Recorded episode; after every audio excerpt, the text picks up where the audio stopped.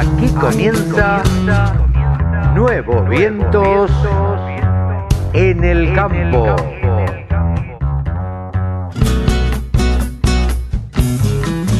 Hola, hola, hola, hola, ¿cómo le va? Buenos días, buenas tardes, buenas noches. Aquí estamos en una edición más de Nuevos Vientos En el campo, Carlito. por la radio del campo, claro que así, Sebastián. ¿Cómo está mi amiguito Sebastián Nini?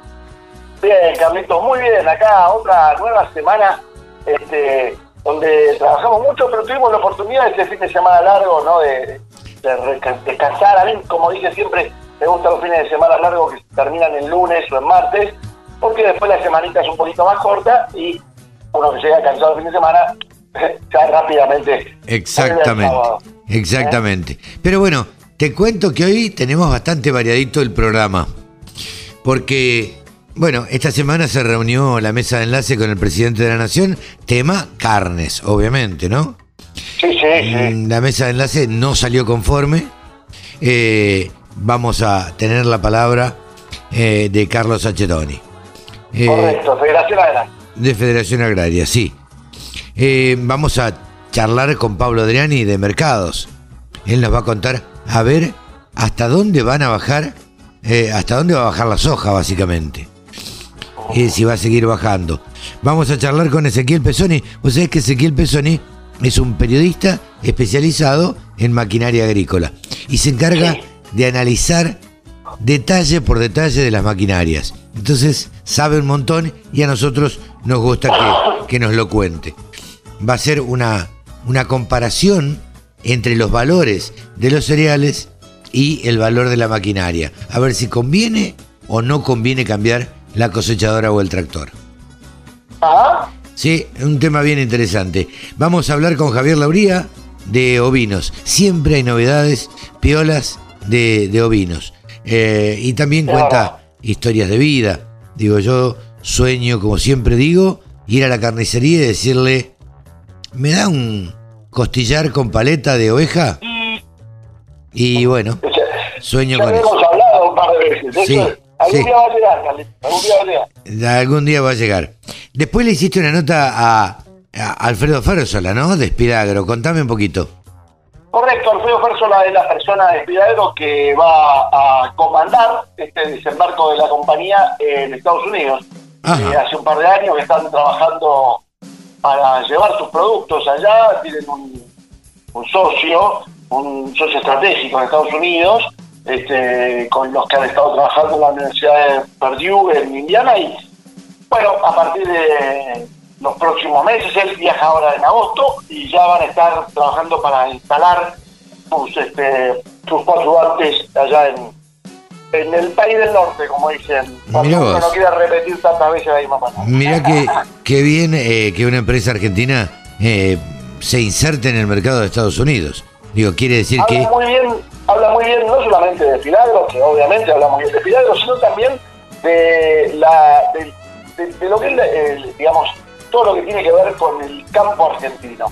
Claro. Eh, en otros, en otros negocios, en otras, eh, en otras eh, tecnologías y, y, en otros aspectos, llegan del mundo empresas a la Argentina, a traer su tecnología superadora a la Argentina. Como Sí. nosotros somos líderes en el sector agropecuario, nosotros desde el sector agropecuario vendemos nuestras maquinarias agrícolas al mundo, nuestras empresas van a hacer, lo ha hecho GDM, el Grupo Don Mario, Sí. este, instalándose en Estados Unidos, este, ahora el Pidagro este, también va y pone un pie en Estados Unidos.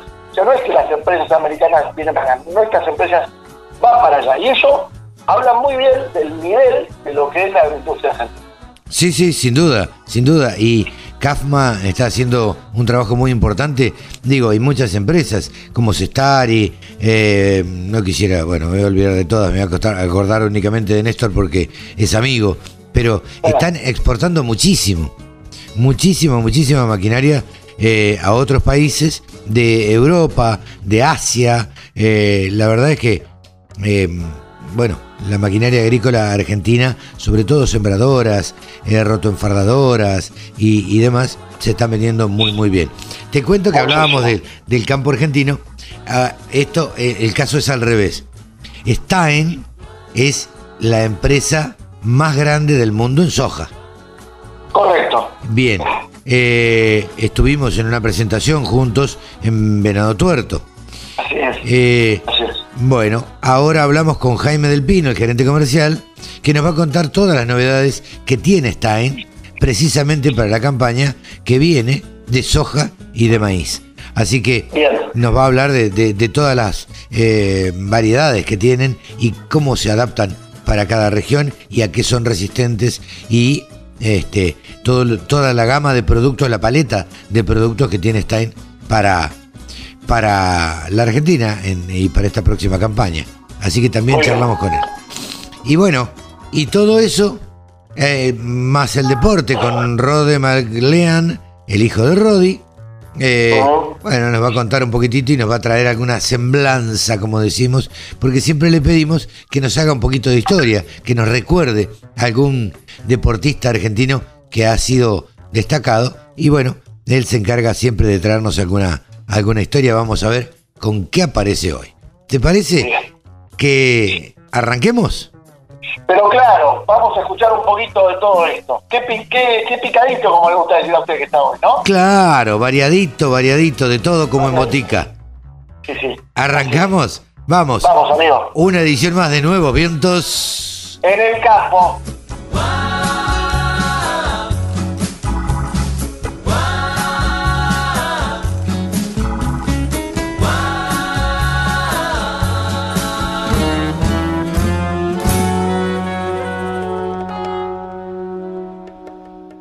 Sumate.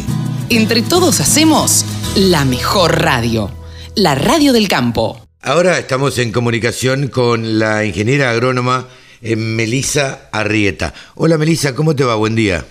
¿Qué tal, Carlos? ¿Cómo estás? Bien, gracias por atendernos. Melisa, les cuento que es ingeniera agrónoma, técnica del departamento de cerdos de la empresa Bioter. Y sorprendió el otro día, o no, eh, una noticia que apareció donde se anunciaba una alianza para la distribución en la Argentina de la firma Adiseo. Eh, Melisa, ¿de qué se trata? ¿Qué es Adiseo?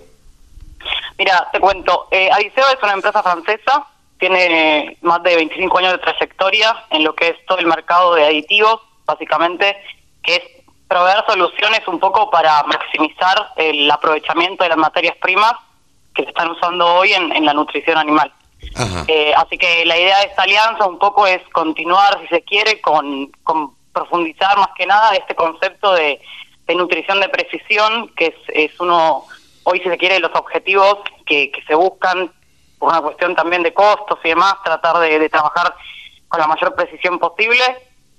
Eh, y bueno, la idea es, eh, con esta alianza que estamos entablando ahora, empezar a, a trabajar junto con ellos, principalmente con eh, una enzima o un complejo enzimático que ellos nos están proveyendo actualmente, que se llama Robavio, que es una parte constituyente de un programa nutricional nuevo que estamos lanzando ahora, que se llama High Grow, que bueno, es un programa nutricional justamente que, que trabaja más que nada en, en esto de la nutrición de precisión, ¿no? En lograr, si se quiere, eh, que los animales obtengan una cantidad exacta de nutrientes, lo más exacta posible, obviamente, para el nivel de producción, para la etapa productiva en la que están, sin que haya deficiencias ni excesos.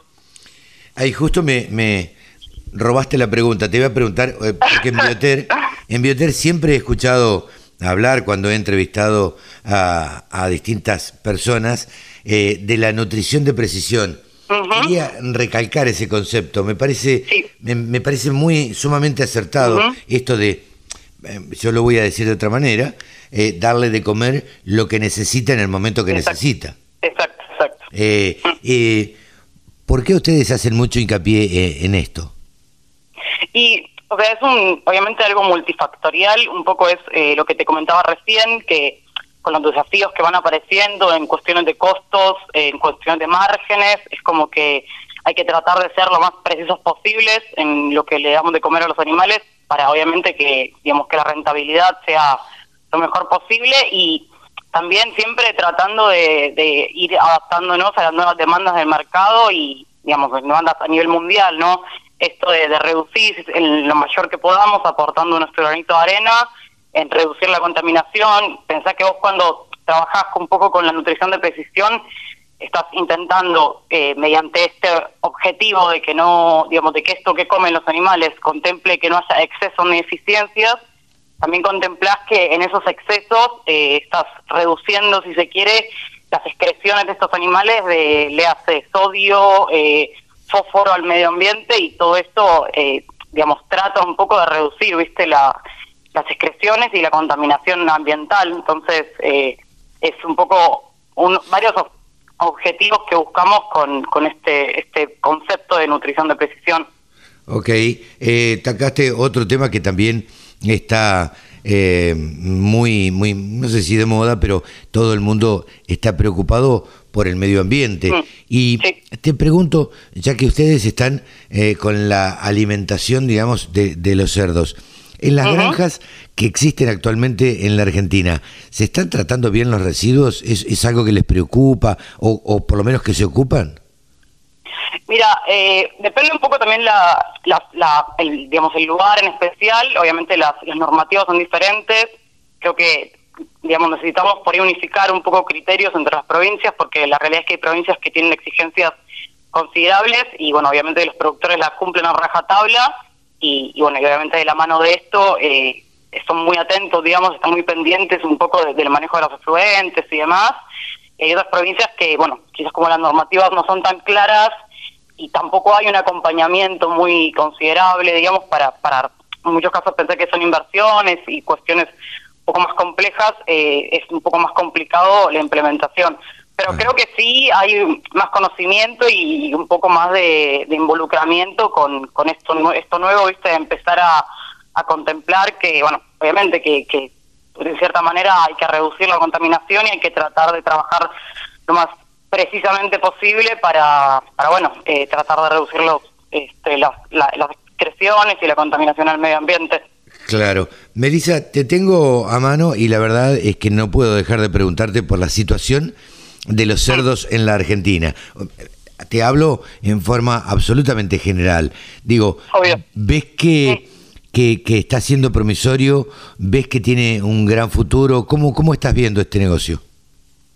Mira, eh, en cuanto a lo que es la producción, la realidad es que creo que, o sea, que el crecimiento es eh, ilimitado, eh, mismo también por la demanda del consumidor, creo que es un producto que, que va a seguir subiendo el, consumo y la demanda por parte de- del, del consumidor, así que, digamos, por ese lado creo que tiene muchísimas posibilidades de crecimiento. Eh, y bueno, después es cuestión de, de ir acompañando un poco los desafíos, eh, viste, el tema, cuestión de precios de los animales, cuestión de precios de las materias primas, y tratar de, de ir eh, acompañando y un poco subsanando, si se quiere, los desafíos que van apareciendo a nivel nacional y bueno, después las posibilidades eh, de, mercados internacionales y demás cuestiones. Pero creo que es un, negocio prometedor, eh, tiene un- muchísimas posibilidades de crecimiento y, y de ir innovando también. O sea, hay muchas posibilidades de innovar y de, de- de trabajar con un montón de estrategias diferentes que, que permiten también seguir, seguir creciendo y seguir avanzando. Desde, desde tu lugar de te- del, del Departamento Técnico de Cerdos de Bioter, eh. ¿qué, qué tiene pensado la compañía eh, presentar en el próximo tiempo? Si es que se puede adelantar algo. Eh, estamos trabajando muy fuertemente con muchos proyectos innovadores que, que comenzaron hace poco y bueno, están eh, en auge, si se quiere, están trabajando eh, con mucho ímpetu. Un poco es esto que te comentaba de Hydro, que bueno, es este, este nuevo programa nutricional que está eh, pensado para animales de desarrollo y determinación, que bueno, justamente es esto que comentábamos de, trabajar en la nutrición de precisión y está muy, fueron muchos años de trabajo, más de tres años de trabajo tratando de acompañar un poco los avances genéticos que, que están habiendo en, en esta especie, que bueno, la verdad es que son eh, espectaculares y seguimos, estamos trabajando fuertemente en bioseguridad, eh, en un programa que se llama Bioter Care, que es un programa que, digamos, el objetivo principal que persigue es eh, la reducción del uso de antibióticos, utilizando herramientas, por un lado de bioseguridad y, bueno, herramientas nutricionales, en donde también está incluido eh, esta nutrición de precisión y la utilización de, de materias primas de alimentos, digamos, que es un- una línea que se llama Wea Health, eh, utilizar alimentos que sean libres de antibióticos y estamos siempre trabajando en, la innovación y en seguir mejorándonos eh, lo que es nuestra granja experimental que está en eh, junto con, con La Lucía, es un convenio que tenemos con Agropecuaria La Lucía, que es una granja de, de más de 2.500 madres que está en Alberti. Estamos eh, constantemente evaluando estrategias nuevas, ya sea en categorías de recría, en categorías de hembras, que, que comenzamos a trabajar el año pasado, así que vamos a tener novedades pronto. Eh, estamos estamos constantemente investigando y conociendo investigación y desarrollo para poder ir adaptándonos y ir sacando conceptos y, programas y productos que sean nuevos, eh, innovadores y que acompañen un poco las, las necesidades y las demandas que van surgiendo. Bien, la verdad que fue un gusto charlar con vos, Melissa. Gracias por atendernos y bueno, te volveremos a convocar y desde ya los micrófonos están a disposición para lo que necesiten difundir de, la empresa. Así que muy amable, muchas gracias y, nos volveremos a encontrar en otro momento. Dale, Carlos, muchas gracias por llamar. Eh, gracias por darnos un ratito para, para contar un poco lo, lo que hacemos acá en Bioter. Así que un saludo muy grande para vos y para todos tus oyentes. Muchas gracias. Buenos días. Melissa Arrieta, ingeniera agrónoma de eh, Biota. La radio del campo. La mejor información del agro con la mejor música las 24 horas. Ahora estamos en comunicación con Javier Lauría, el periodista que habla de ovinos en el, sector, en Canal Rural, eh, con Guarino, eh, pertenece al grupo Guarino, trabaja para el grupo Guarino, y es, como digo yo siempre, el periodista que más sabe de ovinos en este momento y que se ocupa de los ovinos. Hola Javi, ¿cómo te va? Buen día. Carlito, qué placer saludarte. ¿Cómo andas vos? Bien, por suerte, muy bien, trabajando un poquito y queriendo que nos cuentes un poco las últimas novedades en el tema ovino. Perfecto. Bueno, una de las, o sea, en este caso no noticias, te voy a contar brevemente. La no noticia es eh, el avance o el no avance de la ley ovina en Cámara de Diputados. Caramba. O sea, hace, un, hace tres semanas hablábamos de que se había dado la media sanción en Cámara de Senadores y el panorama pintaba muy, muy bien, pero hasta hace un ratito estaba mirando lo que hay para la semana próxima en lo que tiene que ver con Cámara de Diputados, viendo la orden, las órdenes del día y por ahora no hay nada. Nada. O sea que no se va a tocar nada. O sea que no se va a tocar el tema. Por ahora, o sea, igual viste que eso lo van diagramando casi casi en forma semanal. ¿Vos decís que este, improvisan? No. Mm. No, no creo. De, qué país estamos hablando, la pregunta? Claro, bueno, no, no, yo pensé que estábamos hablando de Australia, claro, pero estábamos hablando de Argentina. Claro, acá la cosa es así, eh, básicamente. Claro. Se comunican los representantes de las comisiones, en este caso la Comisión de Agricultura, Ganadería y Pesca, se ponen de acuerdo y dicen, bueno, dale, listo, lo planteamos esta semana. Básicamente por teléfono, por WhatsApp, dicen, lo planteamos esta semana y, listo, y avanzamos con eso. Y de hecho había pasado hace tres fines de semana, eh, me pasaron el, el off de que se iba a tratar esa semana y no se trató. Y bueno, y ahora está frisado. Esperemos que avance porque el año parlamentario este año, debido a las elecciones, finalizaría en agosto. Así que estamos ya acercándonos, va, ya estamos entrando en la última semana de junio, sí, claro. o sea que tenemos muy poco tiempo. Julio y agosto. Exacto, es decir, básicamente tiene que eh, entrar, votarse tal cual está, sin perder tiempo, sin debate, por más que no nos guste cómo finalizaría eso, o sea, porque no es la mejor opción, es algo como para que se avance y en todo caso el año que viene se charlará nuevamente en la comisión de presupuestos. Claro. Eh, y, cuál es tu intuición? ¿Que se va a, llegar a tratar? Eh, me encantaría poder decirte que sí, pero, con todo este inconveniente del tema de la exportación también, que, que se pone en tapa de todos los diarios, y la hidrovía, y la ley de hidrocarburos, o sea, de biocombustibles. De biocombustibles, sí. Eh, es como que esas, esos dos temas, hidrovía y biocombustibles, se llevan mucho mucho en sí y, el foco, obviamente muchos, muchos políticos están con el foco en la renovación. Recordemos que se renueva cada dos años un tercio de las bancas. Sí, claro. Eh, yo creo que la mayoría, eh, oficialismo y oposición, eh, están dedicados a, la renovación o a la campaña, por lo menos. Me parece que todos están en eso, aún en plena pandemia, lo cual habla del egoísmo, de la bajeza de nuestros políticos. pero bueno, son los políticos que tenemos y son los políticos que la mayoría ha votado, lamentablemente. Sí, sí, lo, vos viste cómo es esto, o sea, hay muchos que ni sabemos quiénes son, perdón, con todo el respeto, que la honorable Cámara de Diputados y Senadores se merece, hay muchos que no sabemos quiénes son porque no conocemos su trayectoria completa y llegan por lo que se llama, ya sabemos, una lista sábana muchas veces. Claro, que totalmente. suplente de suplente 34 y cae ahí.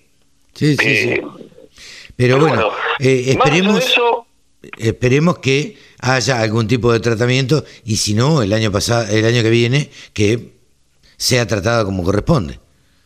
Claro, yo espero, espero que, o sea, y esto te lo voy a renovar cada sábado, espero que el sábado próximo te pueda dar la gran noticia para los ovinos. Ojalá, ojalá.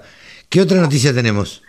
Cosa que estuve charlando el otro día con, con gente de Carmen de Patagones. Carmen de Patagones es una zona hermosa, de hecho lo querían, en época de Alfonsín, querían hacer la, la capital de, Exactamente. del país ahí, la capital federal en Carmen de Patagones.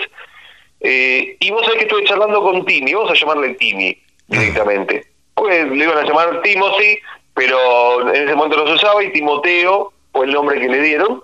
Es un de origen alemán y escocés y él tiene ovejas, ovejas merino, y en Carmen de Patagones la, la, oveja merino, por el tipo de pasturas, puede dar buenos rendimientos. Obviamente hay que ser un buen manejo. Claro, claro.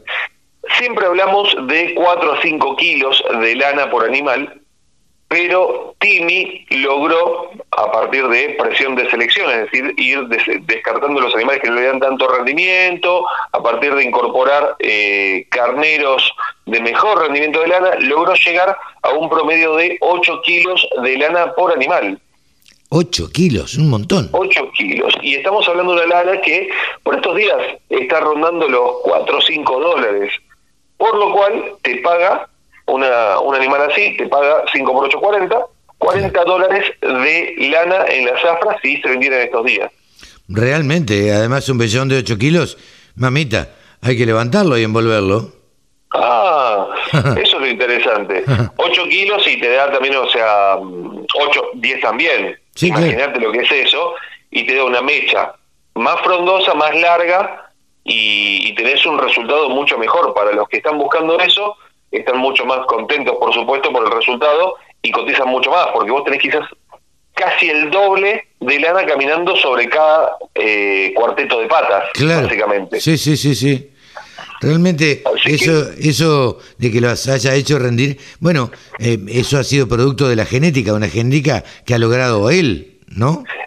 En gran parte es genética y en gran parte también el tipo de suelos que tiene y el manejo que tiene. Cuando vos haces regeneración de suelos, eh, al año siguiente notás una diferencia y al año siguiente mejor todavía. ¿Suelos te, referís, ¿Suelos te referís a la comida? Claro, suelos eh, a la comida natural, que no tenés que darle un suplemento, no tenés que usar algún tipo de pellet, la comida natural. Cuando vos haces un lindo, un buen manejo, si haces un PRB, un pastoreo racional, buscando, buscando la forma de que no haya tanta intensidad sobre el mismo suelo y darle descansos, puedes lograr que el suelo te permita dar alimentos sin tener que recurrir a dinero extra, que es el suplemento, lo que fueras, fueras a utilizar, y al mismo tiempo ese manejo hace que vos tengas un mayor eh, conocimiento de la ubicación de los animales que en épocas complicadas tuvimos una nevada, inclusive en Córdoba hace unos 10 días, en épocas complicadas, eso puede complicarte a vos la, El, recuento de animales a fin de todo este inconveniente. Y también, también lo que hace Timi es hacer servicios, como Merino es una de las razas que, que tiene casi todo el año, de las, de las razas lanudas, es una de las que tiene un, un celo durante casi todo el año. Él hace los servicios en noviembre entonces el animal, el cordero, nace en abril, mayo, por ahí, y tiene un animal que ya está en condiciones de enfrentar el invierno. Claro. Para abril y mayo en Carmen de Patagones, salvo el viento, no es tan complejo. Sí, sí, sí. No hay, no Así hay que, tantas, eh, no hay tantas nevadas en Carmen de Patagones. no, tal cual. Si te agarra una como la del año pasado, que, Bueno. que afectó hasta, hasta Río Negro, eh, que la mirás ahí de cerquita, hasta Neuquén, que la mirás de cerca, eh, ahí te la ves difícil. Pero por el tipo de clima que tienen, eh, en, en Carmen de Patagones es un, un clima muy interesante para tener ovejas y de hecho hay muchos que están produciendo en esa zona. Claro, claro. Bueno, Así que Bien. una historia de un productor que logra subir eh, intensamente la cantidad de lana en sus animales. el rendimiento de lana, claro. Eh, no es lo mismo, obviamente, ganarle dos o tres kilos de lana o cuatro eh, por animal eh, es una barbaridad, me parece. Totalmente. Hay que hacer la diferencia, me parece, y el rendimiento también está no solo en la lana, sino también en otro tipo de manejos que hace, que le permite llegar a un 120, 130% de señalada. Ajá. Y eso, bueno, es parte de un todo. O sea, Mira los vos. resultados no son casuales. Es parte de un trabajo, 100 años de, de tradición familiar ovejera, Ajá. y eso es el resultado de un trabajo minucioso, cuidadoso, que te permite lograr números que no tienen nada que envidiarle a la producción de Nueva Zelanda y Australia. Seguro. Javi, ¿te parece que vayamos a los precios? Les cuento que esta semana en el mercado de lanas australianos se trabajó con una oferta de 33.330 fardos, de los cuales se comercializó el 95%. Recordemos que al cierre del periodo anterior se habían inscrito para estos días 35.000 fardos. Estamos en la cuarta semana consecutiva de, valor- de valores en alza si analizamos desde el punto de vista de la paridad entre la moneda estadounidense y la moneda australiana, siendo que el dólar norteamericano se fortaleció frente a la moneda local en ese caso. Tengamos en cuenta que se está llegando al fin de esta zafra y luego, dentro de tres semanas, comenzará el periodo de receso invernal. Estos son algunos de los parámetros a analizar por los cuales especula la demanda de alguna forma con lo que tiene de aquí en adelante. Una oferta muy chica, la más chica desde lo que es octubre del año pasado y compradores que por un lado tienen algunos inconvenientes logísticos para sacar la lana de Australia hacia los diferentes destinos y ahí es donde ejerce presión China. Por un lado compradores chinos y por otra parte exportadores que llevan la lana de Australia hacia China. También están participando activamente compradores del Reino Unido, de Alemania, de Turquía, de India en estas subastas. Pero, como lo venimos contando, el que más ejerce es el gigante asiático. Tenemos que se está demostrando estas semanas, si bien la semana pasada estaban buscando lanas de 18 micras, esta semana bajó un poco la presión y se focalizó en lo que tiene que ver con lanas super finas y ultra finas por debajo de las 17 micras. Por encima empieza a sacar el pie del acelerador la demanda, mirando qué es lo que pasa para los próximos días, teniendo en cuenta que hay inscriptos para la semana próxima una oferta de 44.400 fardos.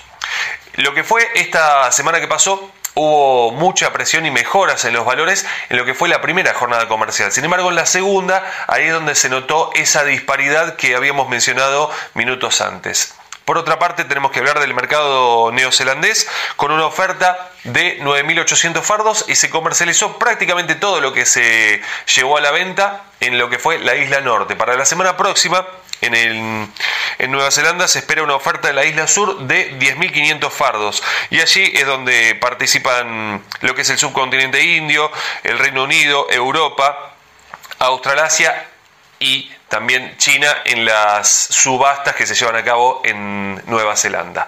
Vamos a los valores que tenemos en nuestro país como referencias en el sistema CIPIM. Tenemos que la lana de 17 micras superfina del 60% de rinde al peine, la preparto 9 dólares con 9 centavos, la posparto 8,77, la lana de 20 micras 55% de rinde, 4,67 y 4,56 la posparto, 24 micras y media 60% de rinde, 3,19 y 3,14 y 27 micras cruza patagónica 55% de rinde al peine, 1 dólar con 86. Pasamos a lo que son lanas no patagónicas con una lana de 20 micras de 60% de rinde al peine, menos del 3% de materia vegetal. 5 dólares con 14 centavos, del 3 al 5% de materia vegetal 4,89 y del 5 al 7% de materia vegetal 4,21. Pasamos a 22 micras, 60% de rinde al peine, menos del 3% de materia vegetal 4,31 de 3 al 5% de materia vegetal 4,10 y del 5 al 7% de materia vegetal 3 dólares con 53 centavos. Pasamos a una lana Corriel, ahora 27 micras, 60% de rinde, 1 dólar con 92. Nos vamos a zona litoral ahora con una lana de 28 micras y media, 68% de rinde, 1 dólar con 66 y volvemos a zona provincia de Buenos Aires con una lana de 32 micras, lana Romney, 60% de rinde, 95 centavos de dólar. Pasamos ahora a hablar de lo que es la carne ovina en nuestro país. Por ahora no hay muchos movimientos de valores. En lo que es la región centro-norte ya se empiezan a observar más pariciones. De alguna forma eso da una expectativa y a medida que vayamos avanzando en las próximas semanas empezaremos a tener un panorama un poco más amplio por estos días. Así que eso por un lado. En cuanto a lo que es Patagonia, ya no hay mucho que se consiga, se consigue nada más que pesado, borrego y algo de adulto y refugo en algunos casos, pero por ahora ya estos son los valores que están por ahora estables. Vamos a los valores para tener un poco más de referencias directamente en lo que es la región patagónica. El adulto de 230 a 250 pesos el kilo, el cordero liviano 320 a 400, el pesado 290 a 350 y el refugo, esto es por cabeza en este caso, tanto para faena como para invernada, 2.300 a 2.500. Todo esto al productor sin IVA puerta del frigorífico. Y nos vamos por último a la región pampeana. El adulto de 180 a 200 pesos el kilo, el cordero liviano 300 a 350, el pesado 240 a 290 y el refugo de 100 a 135. Todo esto el productor sin IVA puerta del frigorífico. Y aquí finaliza el informe de hoy. Quiero aprovechar la oportunidad para invitarlos a pasar por nuestro Instagram, arroba del sector ovinos, donde volcamos estos informes y muchísima más información. Y también, por supuesto, en ovinos.delsector.com con mucha data, mucha información sobre todo lo que tiene que ver con el ámbito ovino. Yo soy Javi Lauría y les agradezco muchísimo que estén ahí del otro lado. Hasta la próxima. Sumate. Entre todos hacemos la mejor radio la radio del campo. La carne vacuna refuerza naturalmente tu sistema inmunológico. Por eso este invierno, cuídate cocinando en casa con la mejor carne del mundo. Encontrá las mejores recetas en www.carneargentina.org.ar. Nuestro columnista deportivo, saben ustedes que se llama Rode MacLean. ¿Cómo estás, Rodi? Hola, Carlos, ¿qué tal? ¿Cómo estás? Espero que vos estés muy bien también. Sí, sí, por supuesto, trabajando un poco como corresponde y arrancando el fin de semana con todo en la radio del campo. ¿Qué, qué nos deja esta semana y qué nos espera este fin de semana?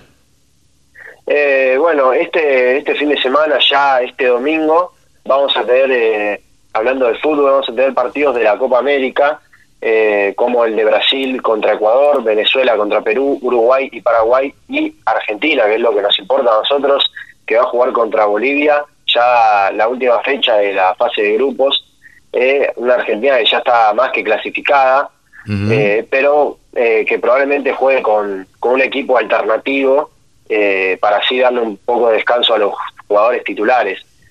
bien, bien. Y para probarlos también, ¿no? Claro, totalmente, como hizo en el, último partido contra Paraguay, que arrancaron el Papu Gómez y, y Cunagüero, por ejemplo, eh, pero creo que bueno, irá, va a ir probando jugadores, eso es por lo menos lo, lo que se espera. Y después, bueno, ya, ya pasaríamos a la, a la fase de cuartos de final, a la fase eliminatoria, que hay que ver quién, quién nos toca para enfrentar. Pero eh, si dejamos de lado el fútbol pasamos a la Fórmula 1, que también vamos a tenerla este mismo domingo a las 10 de la mañana eh, en el Gran Premio de Estiria en Austria, eh, que venimos de un Max Verstappen que en Francia se quedó con la punta eh, y Hamilton que bueno, se quedó con el segundo puesto. Y, te parece, Carlos, pasamos a hablar de, del perfil del deportista de esta semana. Bien, ¿qué, eh, qué, qué deportista nos traes?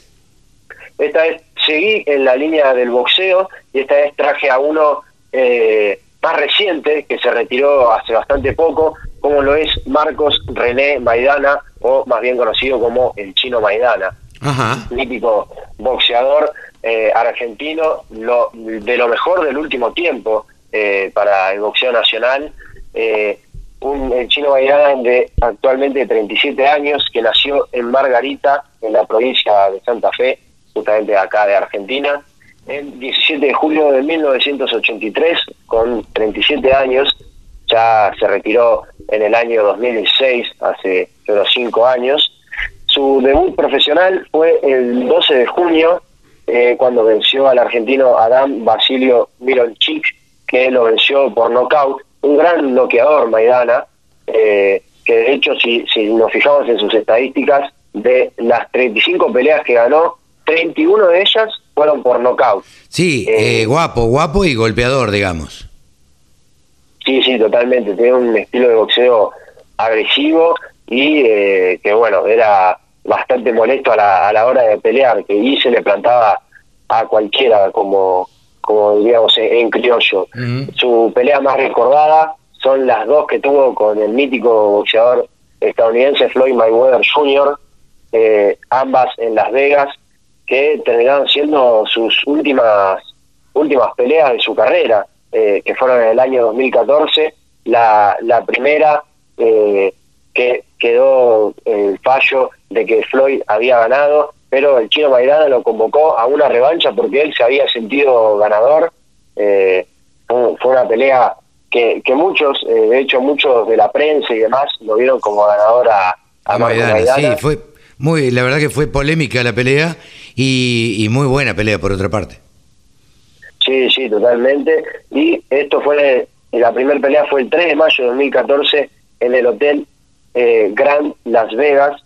Y luego la segunda pelea, la revancha, se dio ese mismo año, pero en el mes de septiembre, más precisamente el día 13. Y eh, esta vez eh, se produjo un fallo unánime que dio como por ganador otra vez a Floyd Mayweather. eh, pero obviamente esta segunda pelea no tuvo la misma esencia eh, que la primera. Sin duda la, la primera fue mucho más interesante y mucho más ajustado el resultado. Eh, pero sin duda se lo recuerda por un- la gran actuación que tuvo para plantarse frente a uno de los mejores boxeadores de la historia. Eh, también destacan sus títulos mundiales. Eh, el primero lo consiguió el 27 de junio de 2009 en Los Ángeles, más precisamente en el Staples Center, cuando se consagró como campeón mundial eh, como interino superligero eh, de la Asociación Mundial de Boxeo, en cuando venció por knockout en el sexto asalto al estadounidense Víctor Ortiz, que, eh, bueno, por el nombre, eh, evidentemente no es estadounidense, sino que es de origen mexicano. Eh, y luego eh, fue subiendo de peso y pasó a la categoría de, eh, de welter, eh, que se consagró campeón frente al mexicano Jesús Soto Caras en el campeonato internacional de la eh, WBA en la categoría de welter, porque bueno, fue subiendo de peso y lo retuvo hasta su retiro. Eh, no le pudieron quitar el título. Eh, se recuerda la, la mítica pelea contra el estadounidense Adrian Bowner, Browner, perdón, eh, en Texas. y, y ahora que, que bueno, que ahora parece que mm, dejó su carrera en el año 2016 porque eh, él contó que no, ya, ya no se sentía motivado para subirse al ring, pero este estas últimas semanas se estuvo hablando de que quizás pueda volver a un combate de exhibición contra el youtuber uruguayo que está viviendo en Argentina, Jean Cabrera. Ah, Eh, mira, está bien, está bueno, eh, no. va, va a ser una pelea de exhibición, no va a ser algo formal ni, ni, ni, ni, ni parecido, digamos. No, claro, totalmente, pero de hecho Jean Cabrera es un youtuber que es muy odiado por la, la comunidad más, más juvenil, ¿no? Eh, pero que tiene mucho, mucho odio y muchos están pidiendo que se haga la pelea para, para que lo noquee, porque el youtuber prometió que si perdía eh, se volvía a, a vivir a Uruguay. Que, que bueno, sabemos que Jean Cabrera ha protagonizado muchos episodios repudiables que hizo que se ganara el odio de mucha gente. Pero hasta ahora la pelea no, no está confirmada, se está hablando de si se va a hacer o no, pero ya se vienen tirando bronca por, por sus redes sociales. Ah, así que vamos, a ver qué pasa. y de hecho, sí, decime. No, no, no, bien te decía. ¿Alguna otra cosa para destacar? Eh, sí, que bueno, que su hijo, que se llama igual que él, pero esta vez se llama Marcos Nahuel Maidana, eh, también quiere ser boxeador. Ah, mira. Eh, eh, todavía es chico, tiene 16 años, así que hay que darle tiempo. pero además de los estudios, también tiene su hobby de, ser streamer, creador de contenido en, la, una plataforma de transmisión. pero que destaca que quiere ser boxeador, pero parece que el chino eh, no se lo quiere permitir. Eso es un dato curioso ah, eh, para dejarlo. Habiendo sido el boxeador, rarísimo que no le permita, ¿no? Sí, totalmente. De más, guantean entre ellos, eh, practican, pero es, es particular el dato de que no quiera. Le podría ser de gran ayuda para su hijo. Sí, claro, seguramente. seguramente para, si es bueno por lo menos, para ganarse el sustento. Pero bueno, eh, hasta aquí, la verdad que una vida interesante la de la del chino Maidana. Sí, sí, totalmente. Una, una historia para remarcar y, bueno, para destacar, como decíamos antes, el, el boxeador nacional más destacado en los últimos años. Bien. Junto a Maravilla. Bien, bien, bien. Gracias por traernos esta perlita, estos recuerdos de boxeadores o deportistas que se han destacado en un determinado momento y que ya están retirados. Gracias, Rode. Buen fin de semana. Eh, gracias a vos, Carlos. Buen fin de semana para vos también y para todos nuestros oyentes y nos vemos la próxima. Rode MacLean, nuestro periodista deportivo, aquí en la Radio del Campo. La carne vacuna refuerza naturalmente tu sistema inmunológico. Por eso este invierno, cuídate cocinando en casa con la mejor carne del mundo. Encontrá las mejores recetas en www.carneargentina.org.ar. Sumate. Entre todos hacemos la mejor radio la radio del campo. Ahora estamos en comunicación con Jaime del Pino. Jaime del Pino es el director comercial de la firma Stein, que ya ha estado charlando con nosotros en otra oportunidad y además hemos tenido nosotros eh, la oportunidad de, viajar en, pandemia y con todos los recaudos necesarios eh, hacia lugares donde ellos estaban haciendo eh, experimentos y eventos probando maíz y probando soja. Hola Jaime, ¿cómo estás? Buen día. Hola Carlos, ¿cómo te va? Gracias por el llamado. No, por favor, a vos por atendernos. Y estábamos queriendo saber un poco cómo vienen las novedades de la firma Stein, digamos, y, y, justo para esta época a uno le toca hablar de maíz y de soja. Contanos un poquito cómo, cómo están las cosas. Bien, bien, bien, Carlos, bien. Un año particular, ¿no? Eh, por varias cositas. Primero, por, por el año antecedente que tuvimos que si bien no fue excelente, fue bueno en, en, la mayoría de las zonas y algo algo duro en otro, ¿no? Por la seca que hubo, sobre todo en la zona oeste, este, en la zona Entre Ríos, este de Buenos Aires, sureste Santa Fe. Eh, un año bueno, pero eh, lo, otro que quería comentar es el tema de precio, ¿no? Eh, el precio colabora para esta campaña y los productores están viendo que desde ese punto de vista va a haber un buen año yo creo que con, con respecto a eso el área de maíz va a aumentar un poco respecto al año pasado. O sea, la relación del precio de maíz versus la soja favorece mucho al maíz. Ajá. Eh, eh, es más beneficioso para el productor sembrar maíz que sembrar soja.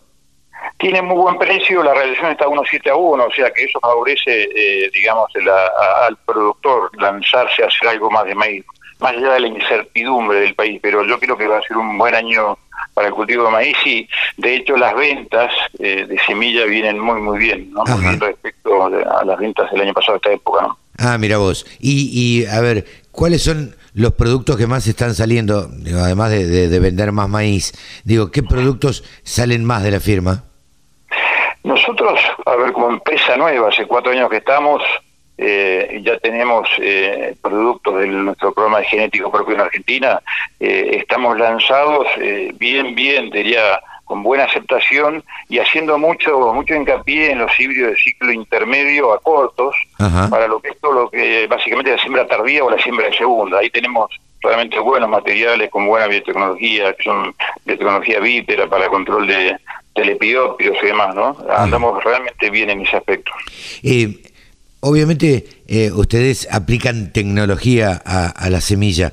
Eh, ¿Crees que en la Argentina el productor eh, le da mucho valor a eso, se fija mucho en eso? Sí, sí, te diría que cada vez más. O sea, hacer maíz cuesta, cuesta mucho más que hacer soja. Sí, claro. Entonces el productor a la hora de decir qué híbrido utilizar, realmente ve qué biotecnología tiene ese híbrido, ¿no? Y, como aproximadamente el 50% de las siembras en la Argentina es tardío, y ahí influye mucho el tema de insectos, el productor busca para ese tipo de siembra más tardía que tengan biotecnología, o sea, la, resistencia al epidóptero, lo que es, eh, digamos, el cogollero, eh, sopa la espiga o, diatraea, ¿no? Y nuestros maíces lo tienen, y eso ayuda mucho en ese tipo de siembra tardía. Bien, ¿y, y en soja cómo viene Stein? En soja, eh, a ver, está en la empresa más grande de soja del mundo. Sí. Eh, eh, te diría por lejos, por, por, varios cuerpos de ventaja. Y nosotros tenemos esa, esa suerte de, de, ser estar acá en Argentina y entrar. Y, en este año estamos lanzando nuestro primer año de, digamos, el programa de soja y justamente con todas las hojas de, con el evento en LIS, ¿no? El LIS E3 es el, el, evento que, que digamos que le, da resistencia a las hojas a, al glufosinato amonio, al 2,4-D en la versión salcolina, el 2,4-D en general, pero en la versión salcolina y al glifosato.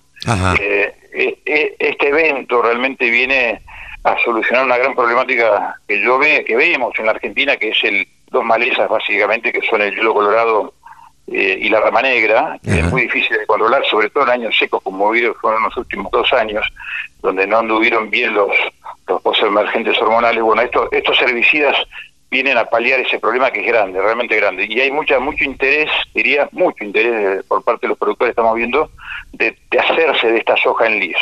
Nosotros estamos entrando con cinco variedades, eh, que es una 2.5, una 2.9, una 3.8, una 4.0 y una 4.8, cubriendo prácticamente toda la zona del sudeste de la provincia de Buenos Aires hasta la zona al sur de Jesús María, ¿no? Eh, ah, mira. Estamos posicionados en, esa zona. O sea, cualquiera de estas eh, variedades se adaptan a cualquiera de estas zonas. Sí, eh, en realidad no cualquiera se adapta a cualquiera. Lo que, lo que hicimos es un trabajo ya de tres años eh, de, tratar de posicionar las variedades eh, en, esa zona, ¿no? Eh, y, sobre todo también en lo que es de, primera y de segunda. estamos trabajando mucho en eso y no queremos cometer una macana en nuestro primer año en soja, así, así como lo hicimos también en maíz, estamos viendo hacerlo también en soja y creo que vamos por muy buen camino. Estamos digamos, posicionando las variedades, viendo qué, qué tipo de ambiente para cada uno, eh, si de segunda, si de primera, y bueno, después las recomendaciones de uso del 2,4-D, ¿no? En soja y el, y el glufosinato amonio, que es un algo inédito en soja, ¿no? Y que, y que, realmente va a ser una solución para un gran problema. Claro. Eh, Jaime, te pregunto también, digamos, ¿cómo, cómo se maneja la firma Stein? Digo, a través de representantes, a, través de... de ¿Cómo, cómo, cómo le venden, cómo le llegan al productor? Bien, empezamos, nosotros empezamos eh, no, no, tibiamente, empezamos fuerte, o sea, con, con mucha decisión en el año 17, pero con muy poco volumen, sobre todo de maíz. No, no, en el año 17, en el año 18 y en el año 19 hicimos solo maíz. Nos fue muy bien en el año 17, la gente que, que llamamos directamente eh, volvió a hacer nuestros productos el segundo año, nuestros híbridos, y eso nos envalentonó y ahí eh, vimos la necesidad de tener algún socio comercial. Y ahí fue cuando empezamos un acuerdo con Nutrien, eh, los antiguos ASP, Nutrien AG Solutions, eh, es nuestro brazo comercial. Nutrien tiene 44 agrocentros distribuidos en toda la zona central, eh, diría desde Tres Arroyos, por decir algo, en Ecochea, eh, Baicarse, hasta tienen en, en Río Segundo, allá en el norte de Córdoba, ¿no? centro-norte de Córdoba pasando desde el oeste, en, en, General Pico, si querés, hasta la zona de Entre Ríos. Y en cada uno de esos agrocentros hay un equipo de comerciales y eh, nosotros eh, hacemos todo nuestro nuestra parte comercial de, semilla de maíz la hacemos a través de Nutri. Eh, en soja tuvimos que recurrir eh, a multiplicadores digamos, que eh, hacen la, parte comercial a sus a sus clientes o productores directos y a su vez abastecen a Nutri en, las diferentes zonas con las sojas de primera multiplicación fiscalizada. Así que estamos bastante bien armados, diría, con una red muy muy importante trabajando ya en Argentina. Bien. Bien, la verdad que completito el, el, informe y el panorama que nos das de, de, cómo va evolucionando y cómo ves vos que, que va evolucionando esta campaña de, de, maíz y soja. Así que te agradecemos mucho, Jaime, por este diálogo con la Radio del Campo y seguramente te volveremos a, a molestar un poquito más adelante para, para seguir charlando de estos temas. Dale, dale, Carlos, para lo que necesiten estamos a disposición ¿eh? y, y mil gracias por el llamado. Por favor, ha sido Jaime Del Pino, gerente comercial de la firma Stein. 24 horas con contenidos del agro. Llegó la radio del campo. Saben ustedes que Ezequiel Pesoni es un periodista especializado en maquinaria agrícola. Es ingeniero agrónomo y bueno, y comenta acá en la radio del campo todo lo referido a maquinaria agrícola que a los productores obviamente les interesa. Pero una de las cosas que queríamos charlar en el día de hoy con Ezequiel, primero saludarlo. ¿Cómo estás, Ezequiel? Bien, muy bien. ¿Cómo andas, Carlos? Buen día. Bien, bien, por su, gracias a Dios, todo, todo en orden. Lo que queríamos saber es, recibimos el informe de AZ Group de la relación que existe entre la maquinaria agrícola y el precio de los granos, el precio de la maquinaria agrícola y el precio de los granos. Amplianos, por favor, esto, contanos un poquito cómo está relacionado, si han subido en la misma proporción, cómo, cómo, cómo se fue dando. Sí, no, la relación la verdad que hoy está muy interesante. Es un monitoreo que empezamos a hacer hace un poco más de un año para justamente para analizar la, relación de intercambio, digamos, cuánto tengo que trabajar un poco eh, en la cuenta que a veces hacemos en casa, ¿no? Cuánto tengo que trabajar para comprar X cosa, de supermercado, de teléfono o lo que fuese. Y esto es un poco lo mismo. ¿Cuánto tengo que producir de granos para cambiar el tractor o para comprar un tractor o para comprar una cosechadora? Claro. Y la realidad es que hoy eh, la relación de intercambio está muy favorable para la compra de maquinaria. Los, precios de los granos, no, no cuento nada nuevo, los precios de los granos han subido bastante los últimos meses, han bajado un poquito los últimos días, pero pero todavía comparativamente para atrás los precios están están buenos. Sí, sí, sí. Eh, ahora, ¿es conveniente, digamos, esto o, o, simplemente eh, no, entiendo bien el, el, la característica del informe? Digamos, ¿por qué están bien? A ver, explícanos esto. ¿Porque necesito menos granos? Eh, claro, ah, claro. Okay. La, respuesta es esa. Hoy, si, si vos mirás un, pongamos un ejemplo, yo analicé eh, ahí cuatro gamas de tractores o cuatro rangos de potencia de tractores. Si analizas un tractor de 230 caballos, hoy eh, necesitas en el orden de 600 toneladas de soja para comprarlo. Ajá. ¿sí? Okay. Y eso mismo, en junio del año pasado, casi un año atrás, eh, estabas en 900 toneladas de soja para comprar el mismo tractor. Ajá, bien. O sea que eh, hoy compro lo mismo con 300 toneladas menos. Exacto, con 300 toneladas menos de soja. E, esa es la relación que nosotros vemos interesante para aquel que, eh, que está o que viene pensando, que está analizando, que tiene esos granos de soja que, que no los necesita para el día a día, que los tiene y que los puede aprovechar para capitalizar en, una maquinaria nueva, en modernizar las máquinas. Viste que siempre hablamos que la tecnología de las máquinas viene evolucionando, viene mejorando y siempre está bueno eh, tener un producto que te haga también después más fácil y más rentable el mismo trabajo. Entonces, sí, claro. Pensarlo desde ese lado, decir, necesito hoy menos toneladas de soja o de maíz, con, con, con maíz, si querés te tiro un poco los números, pasa exactamente lo mismo. Ajá. Hoy necesitas eh, algo de 950 toneladas de maíz para comprar ese mismo tractor de 230 caballos. Y un año atrás necesitaba más de 1.600, poquito más de 1.600 toneladas de maíz. Debemos entender, Ezequiel, que ¿esto se da en toda la maquinaria agrícola? O, o- porque vos estás analizando los sí. tractores. Sí, yo creo que sí, no, no hice el análisis completo de, de- de todo el segmento de maquinaria, pero en las cuatro gamas de tractores que analizamos y en las tres clases de, cosechadoras que analizamos, Ajá. clases 6, 7 y 8, que es un poco lo, lo más fuerte del mercado de cosechadoras, eh, se da la misma relación. Eh, en términos de intercambio, hoy se necesitan muchas menos toneladas de, de grano, tanto para, para tractores como para cosechadoras. Y de, de lo que tenemos analizado estamos en el punto mínimo, o sea, no solo estamos bastante más baratos del año pasado, que fue el pico, si querés, el, el junio del año pasado fue el pico de, de- de más cantidad de toneladas que necesitábamos para una misma máquina. Sí, comparado con granos, digamos que fue el pico en que estuvo más caro la maquinaria. Claro, claro, si, si, si, si los dólares lo- los medimos en, en kilos de, de grano, las máquinas estuvieron en el pico más caro en, eh, en junio del año pasado, el año 20. Ajá.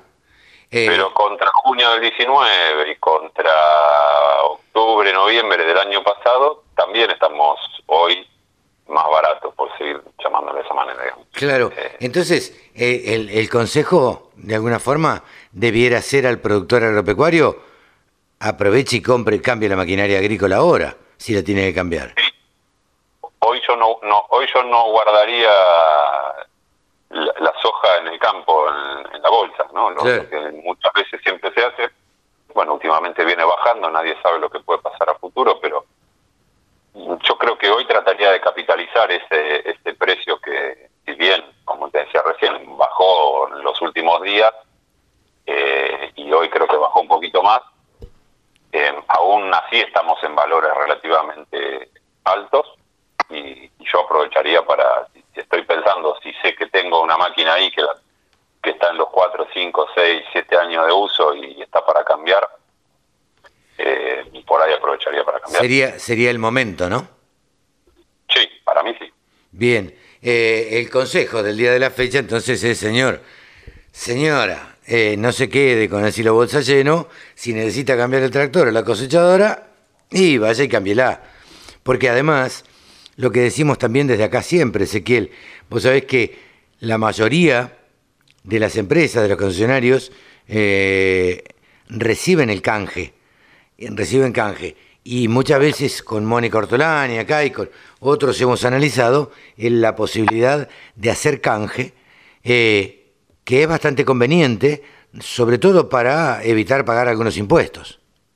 Eso te iba a decir, que tiene que tiene un beneficio impositivo y, y la mayoría de las de las terminales o los concesionarios de, de- de maquinaria están tomando granos, digamos, hay muchas posibilidades o alternativas de tomar grano, tanto las tractores y cosechadoras que están muy asociados a las multinacionales, pero también las, las empresas nacionales, si están pensando en comprar una sembradora, una fertilizadora, una pulverizadora, Sí. eh, también las empresas están haciendo las operaciones de canje y como bien decís vos, hay unos beneficios impositivos, o sea que el, negocio sigue o, cierra un poquito mejor todavía o es más interesante todavía desde ese lado. ¿no? Este informe sobre maquinaria agrícola o, sobre la relación de que hay entre los valores de la maquinaria agrícola contra los valores de los granos, lo hiciste para Z Group, ¿no? Sí, sí, lo hice para Z Group. Cualquiera que lo quiera leer o consultar lo puede pedir en las redes sociales de AZ Group o, o me mandan un mensaje por Instagram, Sonia Ezequiel en Instagram Maquinaria y, y se los mandamos. ¿no? ¿Cómo es, ¿Cómo es tu Instagram? De Sonia Ezequiel. Pesoni, Pesoni. Pesoni con dos Z, Ezequiel con Z, maquinaria o no. No, no, pues Pesoni, arroba Pesoni Ezequiel y ya me encuentro. Listo, listo. En, Eh, el, en, el, en la bio dice maquinaria, cosechador. Sí, claro, claro, van a encontrar. bien. Y si no, en las redes de AZ también. Bien, en las redes de AZ Group. Perfecto. Un informe bueno donde prácticamente estamos diciendo desde hace un ratito eh, que es conveniente eh, canjear granos por maquinaria agrícola eh, porque la relación es muy buena. Así que estén atentos los productores agropecuarios porque pareciera ser el momento. Ezequiel, gracias por tu informe como siempre. Gracias a vos por la charla. Carlos. Un abrazo. Un abrazo grande, buen fin de semana. Ezequiel Pozzoni, periodista especializado en maquinaria agrícola. Solo pensamos en agro. Desde la música hasta la información. Bajate la aplicación para escucharnos en tu celu. Bueno, estamos con Alfredo Férsola de Espidagro. Eh, Alfredo, ¿cómo te va? Queríamos hablar con vos para que nos cuentes sobre este nuevo paso que está dando Espidagro eh, hacia los Estados Unidos, este desembarco de Espidagro en los Estados Unidos. ¿Qué tal, Sebastián? Bueno, muy amable, ante todo, por tu llamado y, bueno, saludos a toda la audiencia. Eh, sí, efectivamente, eh, hemos logrado tener registro en la EPA en los Estados Unidos después de dos años, de dos largos años de trabajo y, y de inversión. Primero realizando ensayos en la Universidad de Purdue, eh, viste, contra, contrastación, o sea, acá cuando es verano, allá es invierno, se hicieron los primeros ensayos bajo invernadero, eh, probando nuestros productos. Después, en el verano del año pasado, ya se hicieron a campo y este año volvimos a hacer ya a campo prácticamente un avance de productos, ya mostrando eh, los productos a campo a nivel productor. Pero el proyecto comenzó hace dos años. ¿Con qué productos la compañía está desembarcando en Estados Unidos? Espidagro, bueno, eh, eh, un poquito de historia. Espidagro siempre fue una empresa de ayudantes, eh, de fabricación nacional de ayudantes, y bueno, ahora estamos importando también agroquímicos y tenemos una paleta bastante completa, pero a Estados Unidos lo que vamos, lo que registramos y vamos a exportar es la fabricación de ayudantes, el producto Sion Active Gel que va enfocado más a la aplicación de herbicidas, y el Sion Silicon Gel que va enfocado más a la aplicación de insecticidas y fungicidas, con esos dos productos. ¿Cómo, cómo ha sido el, el, los, los resultados, las pruebas previas que se han hecho? Mira, en los resultados en la universidad fueron siempre subdosificados para resaltar el, el, efecto de un ayudante en la aplicación de herbicidas. Uh -huh. O sea, se subdosifica por ahí los herbicidas para ver qué grado de aporte y control tiene sobre la maleza el uso de ayudantes. Eh, a la par, obviamente, se ponen testigos del mercado, que fueron testigos de la cadena de Elena, de la cadena de distribución de Elena y la cadena de distribución de eh, Agrium. Eh, y bueno, y los productos anduvieron muy bien a nivel laboratorio, después los llevamos a campo y también anduvieron muy bien. Y sobre todo allá hay muchos problemas con, o mucho digamos, eh, se está criticando mucho el uso del, del dicamba por su volatilidad eh, y, y, hemos ensayado a campo, digamos, eh, digamos el, el, Active Gel con, con, el dicamba, reduciendo mucho la volatilidad y, se ven buenos resultados y gente conforme, referentes, influencers de las universidades y privados y también productores. Vos vas a ser este, eh, eh, quien enarbole la bandera, decíamos pues, el otro día, este, en este viaje de Spidagro a Estados Unidos, la, la, la, cara visible de Spidagro en Estados Unidos. Hay un socio de aquel lado, ¿no? Un, un este, una pata americana. Eh, ¿Cómo es el nombre de la empresa? El, es eh, Agricultural Innovation, está mm. conformada, es una sociedad que está conformada por, por tres americanos, uno que es productor agropecuario, otro es profesor en la Universidad de Purdue y otro es un, un abogado y administrativo que es un poco el que maneja, digamos, todo, todo, toda la empresa. Y, y sí, o sea, entramos con ellos a, a, a, digamos, a distribuir con ellos en Estados, en, en Estados Unidos con, en un negocio B2B, pero los registros, eh, para, digamos, para hacer el holding de los registros, sostener los registros, Espidagro fundó una razón social en, en, Estados Unidos que se llama Espidagro USA. Ajá. Eh, y, y, bueno, eh, esa razón social hace las veces de personería jurídica que sostiene los registros que están a nombre de Espidagro, ¿no? Mm, nosotros facturamos desde Argentina la mercadería, la recibe Agricultural Innovation, pero mm, digamos nuestros son nuestros registros eso es un punto muy importante, digamos, para poder manejar el negocio, ¿no? Es, es interesante, Alfredo, yo siempre lo digo, eh, porque la verdad que en el sector agropecuario, eh, es tan, tan buena la calidad de- de la producción agropecuaria nacional, en maquinaria agrícola, en productos de laboratorio, que a diferencia de en otras, este, en otras tecnologías, en, otros, este, en otras industrias, nosotros vamos y, tomamos nuevos horizontes, ¿no? Eh, eh, nosotros desembarcamos en Estados Unidos, no desembarca Estados Unidos en, la Argentina, nosotros allá. Es, ese es muy interesante. ¿Y vos cuándo estás este, tomando, oyéndote para, para, para Indiana? Eh, calculo que va a ser en los primeros días de, agosto, eh, digamos, para esa fecha, ya que, digamos, me muevo con la familia y los chicos comienzan las clases ahí, eh, allá por el 20 de agosto más o menos. Alfredo, eh, eh, ¿cuál es la expectativa personal tuya en esta, en esta nueva, digamos, eh, aventura?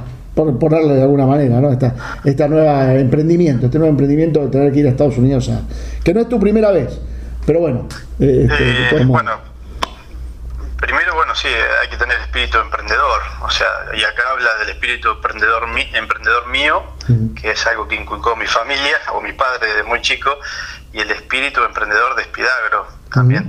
Spidagro está haciendo una apuesta fuerte, no es fácil mantener un empleado, mi persona en Estados Unidos, o sea, eh, así como se gana en dólares, también se gasta en dólares, Claro. eh, y, y, digamos, eh, es mucho el esfuerzo y la inversión que está haciendo la, la compañía eh, eh, en ese sentido.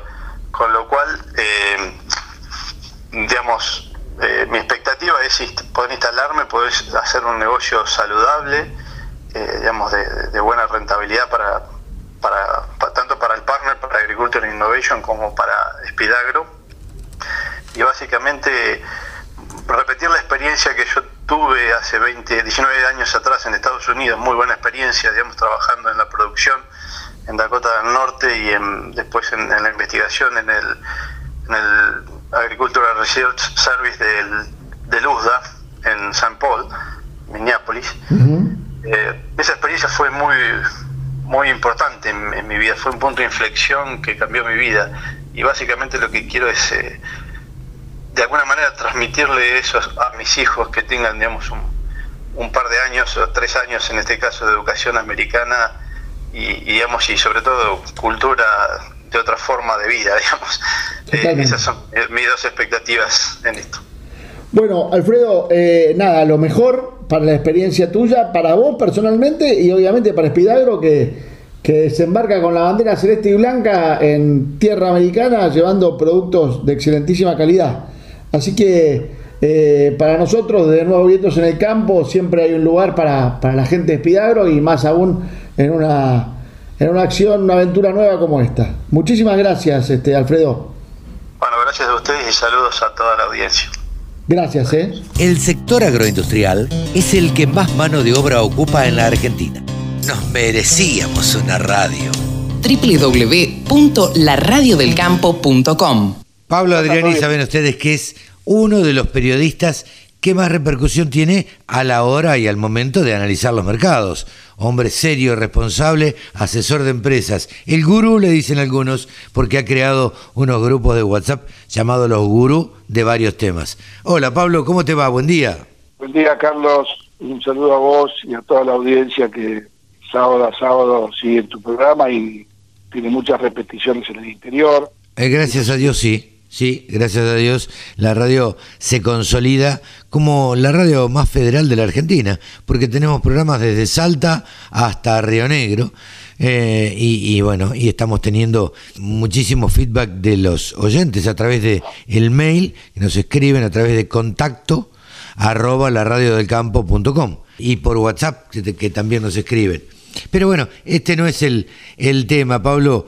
Contame cómo estuvo la semana en los mercados. Una semana muy, pero muy eh, influenciada por factores que tienen que ver esta semana, eh, la semana previa al 30 de junio. Viene, ¿por qué digo que la semana previa? Porque eh, hay han vencido opciones en el día de ayer, Chicago, y están los fondos de inversión que todavía tienen para salir hasta la semana que viene, y todo eso genera movimientos de venta de los fondos y los que tienen que desarmar posiciones, que se está produciendo en, en baja. En el mercado bajaron muy fuerte. Te doy un dato, el aceite de soja en Chicago en dos semanas cayó 100 dólares. Ahora, te pregunto, si los fondos de inversión salen, ¿esto significaría que van a seguir cayendo los precios? Claro, hasta que los fondos de inversión terminen de salir de posición, que es el 30 de junio, podemos ver un escenario bajista. ¿Qué es lo que está pasando? Para te voy a dar un dato. Los que estaban comprados Sí. eran los fondos y los especuladores, estaban recontra comprados. Los que estaban vendidos eran los farmers americanos y los comercial, hedgers, los que se cubren, que son los Cargill, Bunge y Dreyfus. Cuando los fondos están comprados, tienen que salir a revender su posición obligados porque le viene el día del vencimiento, sí o sí, cada en baja, los productores y los comerciales que estaban vendidos, que tienen que recomprar en un mercado en baja, ganan plata. Como que ahora, es como que al final del camino es como que hay una revancha, que los fondos venían ganando, ganando, ganando y ahora, y ahora le dijeron, te cantamos el cero, o sea, vos tenés que salir a vender lo que compraste, yo te estoy esperando, yo te voy a comprar a hacer lo que vendí. Sí, sí, sí. Entonces, lo que pierde el fondo lo gana el productor o el comercial. Eh, Esto es simplemente una nota de color. ¿El día D cuál es? El día D es el primero de julio. O sea, cuando salga de las posiciones, los fondos obligados que lo están haciendo en un mercado bajista, no va a haber ningún factor más que los fondos tengan que salir. Claro. Hasta la posición de septiembre y diciembre, que hay que ver a partir del primero de julio cómo quedan las posiciones de los fondos en Chicago, cuánto, cuánto quedan comprados y qué posición. Entonces yo te diría que estamos en el peor momento. La soja eh, en Argentina eh, aterrizó en 300 dólares, la disponible, menos también, el maíz disponible en 190 y un poquito menos también. O sea, para dar un mensaje claro a los productores, la peor decisión no hay- eh, se toma en estos momentos. O sea, en, en plena baja y destrucción de los mercados no es para tomar decisiones, porque los mercados tienen un componente extra de baja que va más allá de la posición del fondo. Entonces, para los productores que nos siguen, eh, no es para tomar posiciones, salvo que estén obligados a vender, entonces sí. Pero te digo un dato de color que puede ser un anticipo, y lo vamos a confirmar, lo vamos a confirmar con el informe del 30 de junio y lo vamos a, a sacar al aire el sábado que viene en tu programa. Tengo la presunción de que el USDA en el informe del próximo miércoles va a subir la producción de maíz, la, la superficie de maíz americano, obviamente baje la de soja. Como yo soy un ignoto analista de Argentina y Sudamérica, tengo información precisa del, del cinturón maicero y sojero americano, le consulté a un viejo amigo mío, que es analista y consultor americano, Ajá. John, John Bates, que tiene más de 35 años analizando el mercado. Y le pregunté, John, ¿qué te parece que va a decir el USDA en el informe del 30 de junio? ¿Cómo te parece que va a ajustar la superficie de maíz y la de soja? Y John Bates me respondió vía mail ayer viernes, creo que va a aumentar la superficie de maíz y me dio el número, 740.000 hectáreas, va a bajar la superficie de soja y me dio el número, un millón de hectáreas. Benex para maíz, porque va a aumentar la superficie en 740.000 hectáreas, que son casi 8 millones de toneladas. Bullish para soja, porque va a achicar un millón de hectáreas, que son 3 millones y medio de toneladas. En definitiva, aumenta la soja, baja el maíz. Exacto. En, eh, en superficie aumenta, sí, aumenta el precio de la soja y baja el precio del maíz, exactamente. Porque al haber menos, menos soja. sembrado, cuanto menos se siembre, más aumenta. Exacto. Entonces, eh, para no confundir a la audiencia, Eso. es súper alcista para soja Sí. y súper bajista para maíz. Bien. Vamos a confirmar esto en el próximo programa del sábado próximo. A ver, primero, ¿qué dijo el USDA Claro. ¿Qué- ¿Qué dice el informe? el mercado? Y según ese informe, que es el que analizan todos o la mayoría de los analistas de mercado, bueno, ahí se va a ver qué es lo que va a pasar. Pero si se da esto de que aumente la superficie de, de maíz, baje la de soja, y bueno, los precios se van a, eh, se van a mover un poquito, ¿no? Exacto, y el tema también importante es que la película, esto va a ser una foto del miércoles 30. Sí, claro. La, pe- la película sigue durante el mes de julio y agosto. Ahí empieza a tallar lo que es el mercado climático americano, el impacto en las cosechas de maíz y de soja, en los rendimientos y en la producción.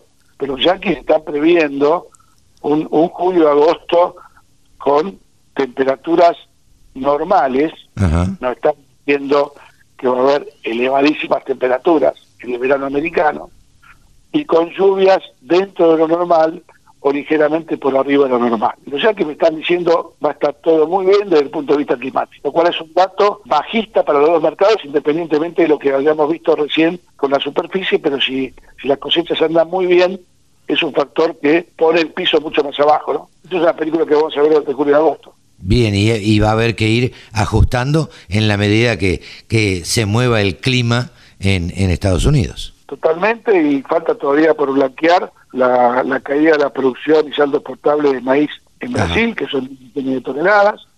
Argentina va a ir a una cosecha, Argentina va a una cosecha récord de maíz y superficie récord.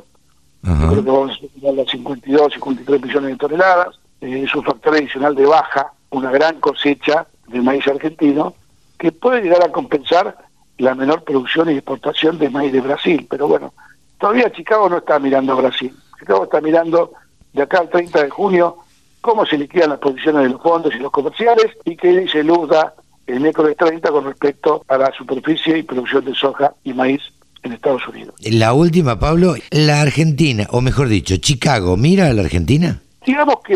O el USDA, para hacerte más exacto, lo que quiero saber es, ¿el USDA mira a la Argentina en sus informes? Sí, yo creo que hay, hay tres, cuatro países que el USDA mira detenidamente. Son Brasil. Argentina y Estados Unidos en soja, Argentina, Rusia, Ucrania y Estados Unidos en maíz. Claro. Son, somos el primer exportador mundial de aceite y harina de soja. Ahí Chicago no nos mira, Chicago nos sigue, son followers. Sí, sí, sí. Marca tendencia de precios Argentina, en la harina y en el aceite.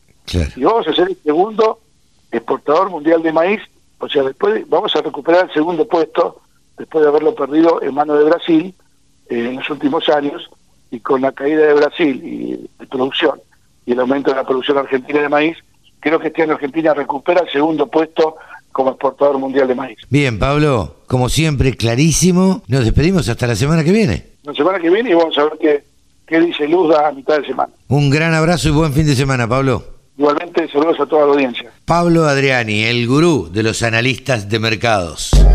Agricultura, ganadería, semillas, razas, precios, tecnología. Toda la información en la radiodelcampo.com. Ahora estamos en comunicación con el presidente de Federación Agraria Argentina, el señor Carlos Achetoni. Hola Carlos, ¿cómo le va? Buenos días. ¿Qué tal? Buen día, ¿cómo va Carlos? Muy bien, por suerte, muy bien. Nosotros tenemos la costumbre, bueno, de tratar de que en primera persona nos cuenten los protagonistas eh, qué es lo que eh, qué es lo que ha sucedido y cuáles son las cosas que pasan. Y ustedes estuvieron en esta semana reunidos eh, en Casa Rosada. ¿Nos cuenta, por favor, cómo fue esa reunión y qué cosas se dijeron? Sí, bueno, eh, en, cuanto a términos, fue en términos cordiales la reunión, para lamentar haber perdido tiempo y no haber eh, no habernos reunido antes, porque obviamente que hubo eh, disconformidad clara de, nosotros, de nuestro sector, eh, con las medidas y, con explicaciones que le dimos y que realmente si lo hubiésemos hablado antes me parece que la determinación tendría que haber sido otra, porque lamentablemente eh, cupificar o limitar parcialmente las exportaciones no es el camino y menos cuando no tienen claridad de cuál corte sí, cuál corte no eh, va a ser exportado, con lo cual eh, genera una incertidumbre sobre todo en las categorías eh, y que se puede trasladar en, fuertes bajas de, de, la hacienda en pie, perjudicando al productor y que nosotros tenemos la firme sospecha de que no se va a trasladar a la góndola las caídas de precios, con lo cual van a estar castigando al productor y al consumidor, eh, y, que en realidad no, no, va a surtir el efecto que están eh, ellos eh, propiciando con esta decisión. Y bueno, no, nos participaron para que seamos parte de la elaboración de un plan ganadero en, 30 días. creemos firmemente, y que se lo dijimos, que para poder pensar en un plan ganadero y apostar a que la gente tenga esa certidumbre, ese entusiasmo de, potenciar su producción, eh, tiene que haber primero una garantía de inserción eh, tanto a nivel nacional como internacional, y obviamente que albergue la posibilidad de tener rentabilidad, eh, porque es lo que hace que los emprendimientos tengan el entusiasmo de hacerlo. que tengan sentido, digamos. Todos trabajamos para, para que nos paguen o para, que, o para ganar un poco de plata. Eh, nadie dice, eh, nadie habla de desabastecer el mercado interno, ni, ni mucho menos, pero eh, a mí me da la sensación, usted me, corregirá en esto, a mí me da la sensación como que, como que no supieran, como que no saben de lo que están hablando. Yo creo, sí me quedó esa sensación cuando les dije, eh, le digo, ustedes no saben el daño incalculable que van a hacer, no solo eh, en el sector de la hacienda de carne vacuna, sino en el sector productor de las carnes alternativas. Me preguntó el presidente que por qué decía eso. Digo, por una sencilla razón, porque nosotros somos consumidores predilectos por la carne vacuna y a las otras, como dice la palabra, las compramos por una alternativa, que por lo general esa alternativa es económica. Claro. Y buscamos de que sea más barata. Si baja la hacienda en pie, va a hacer bajar al cerdo en pie, va a hacer bajar al vino en pie va a hacer bajar eh, al, pollo. Sí, claro. entonces, entonces, entonces esto va a poner en tensión a ese sector productivo, a que queden en quebranto y obviamente a forzarlos a una desaparición. Detrás de esa desaparición, bueno, ya es remanido tema dicho de que desaparecen puestos de trabajo. Estaba eh, en la reunión el representante de los trabajadores de la carne y lo primero que pidió fue que le garanticen los puestos de trabajo. Y la verdad, si se cierran las fuentes eh, de inserción internacional, y eso, eh, frigorífico, lo primero que van a tener que hacer es reacomodar su plantel y reducir su plantel. Eh, y obviamente que va a haber despido. Sí, claro, eh, por lo menos suspensiones. claro, no podemos esperar que tengan eh, otra planificación cuando no tienen posibilidades de desarrollar su trabajo normalmente. Eh, ¿Se habló ahí en la reunión sobre los cortes específicos o eso es lo que apareció el otro día especificando los cortes que se podían exportar? No, no, eh, eh, a ver, los cortes que iban a quedar en el mercado interno medianamente se dijeron, los asados, la cuadrada, todo eso, todos esos cortes, falda, este, todo eso quedaron más o menos especificados que, que iban a hacer, que de hecho convengamos que todos los cortes de asado es, redundante decir que están prohibidos porque no lo necesitan, porque no están siendo exportados, sino que es el mercado interno. claro. Eh, no, no, no necesitan tener una prohibición para que queden en el mercado interno porque quedan en el mercado interno. Y los de eh, vaca de conserva no tiene sentido que queden acá adentro porque no se consumen porque es una carne muy dura. Sí, sí, y es la que realmente debe ir a exportación.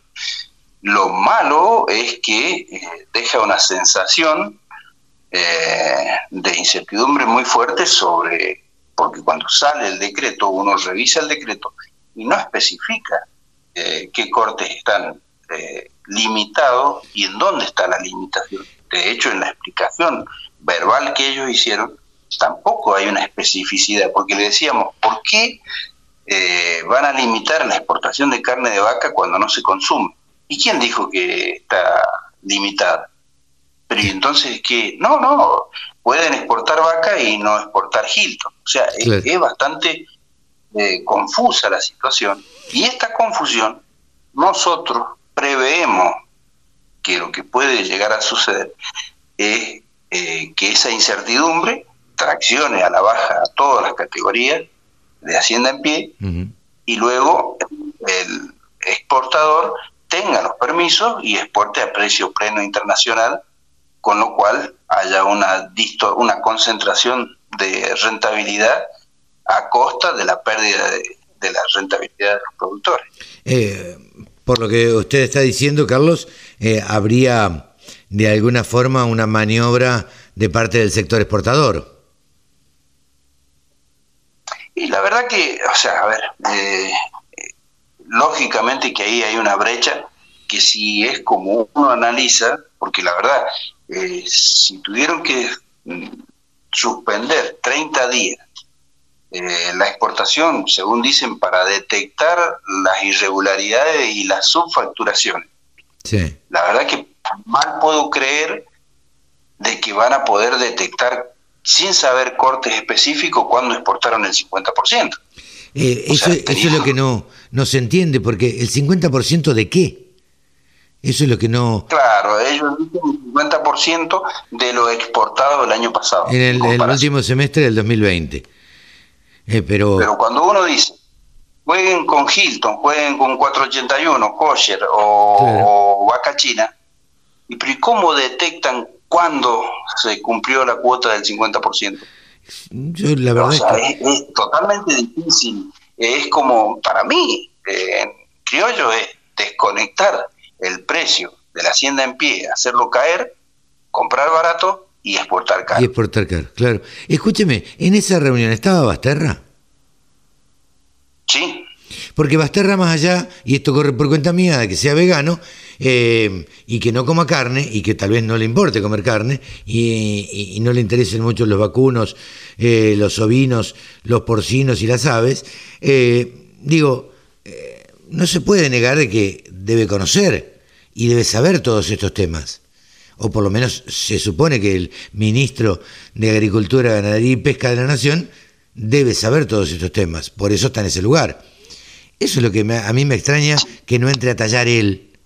Y, La verdad que más allá de, de- de- de las apreciaciones, ¿no? O, la, eh, o de la visión que uno pueda tener, sinceramente yo digo, a mí me gustaría tener un, un ministro de Agricultura que tuviera mucho más contundencia, mucho más peso específico y se impusiera en temas eh, que son concretamente de carácter agrícola y totalmente, agro- o agropecuario. totalmente. Eh, ¿Cree que se va a finalmente poder cumplir esta, esta meta de, de exportar el 50% de lo del año pasado? ¿O es casi imposible de No, nosotros. No, es muy difícil. O sea, a ver, yo creo que lo más probable es que eh, va a haber un, un clientelismo ahí que no, no tiene sentido. Es generar un daño impresionante eh, en los precios primarios. Precios primarios que de por sí hay que decir, el productor está complicado porque los precios eh, de los insumos están todos dolarizados. eh, no está sencillo llevar adelante la situación, han tenido un año de sequía, no han quedado con pasturas, se han tenido que aprovisionar eh, comprando rollos, están haciendo una alquimia muy importante los productores para que les salgan con, esta sensación de incertidumbre y de falta de rumbo. Eh, lo que sí fuimos concretos, nosotros bárbaros, nos ponemos a trabajar un plan ganadero, pero la única forma que hay es de trabajar con las exportaciones abiertas y que el productor tenga una certidumbre de inserción y un estímulo a crecer eh, en cantidad de producción para lograr una mayor inserción. Totalmente de acuerdo. Carlos, eh, hablando de reuniones, eh, ustedes tienen, mm, eh, eh, tuvieron el viernes una reunión eh, un poco más agradable, un aniversario más de Grito del Corta, ¿no?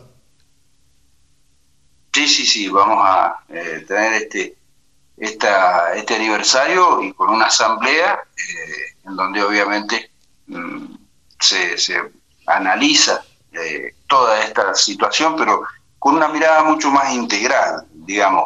No es solo la, la carne vacuna, son las carnes alternativas, porque obviamente estamos preocupados por el destino, porque detrás del, del derrumbe del precio de la carne vacuna se viene el derrumbe de todas las otras carnes.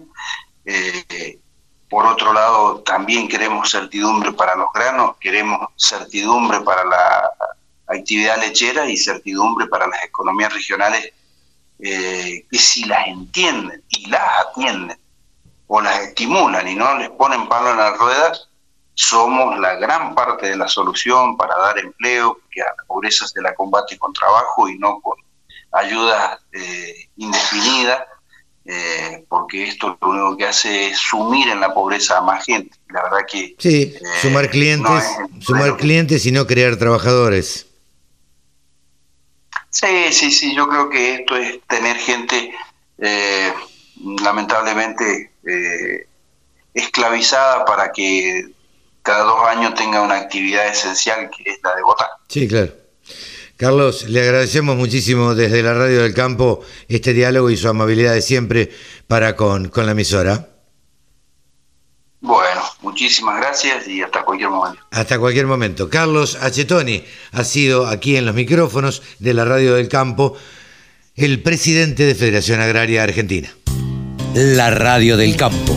Única emisora con programación 100% agropecuaria.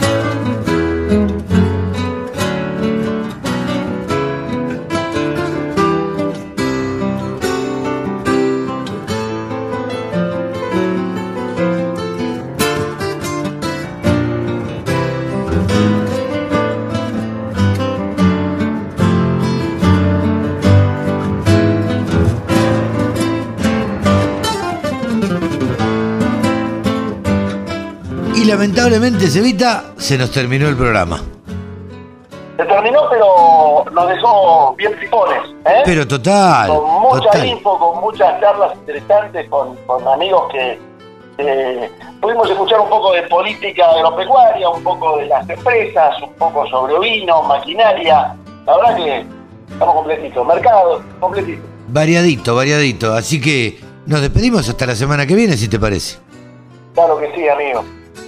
Nos encontraremos aquí en la Radio del Campo en una edición más de Nuevos Vientos. En el campo, Carlitos. Chau, que lo pasen bien. Chau, amigos.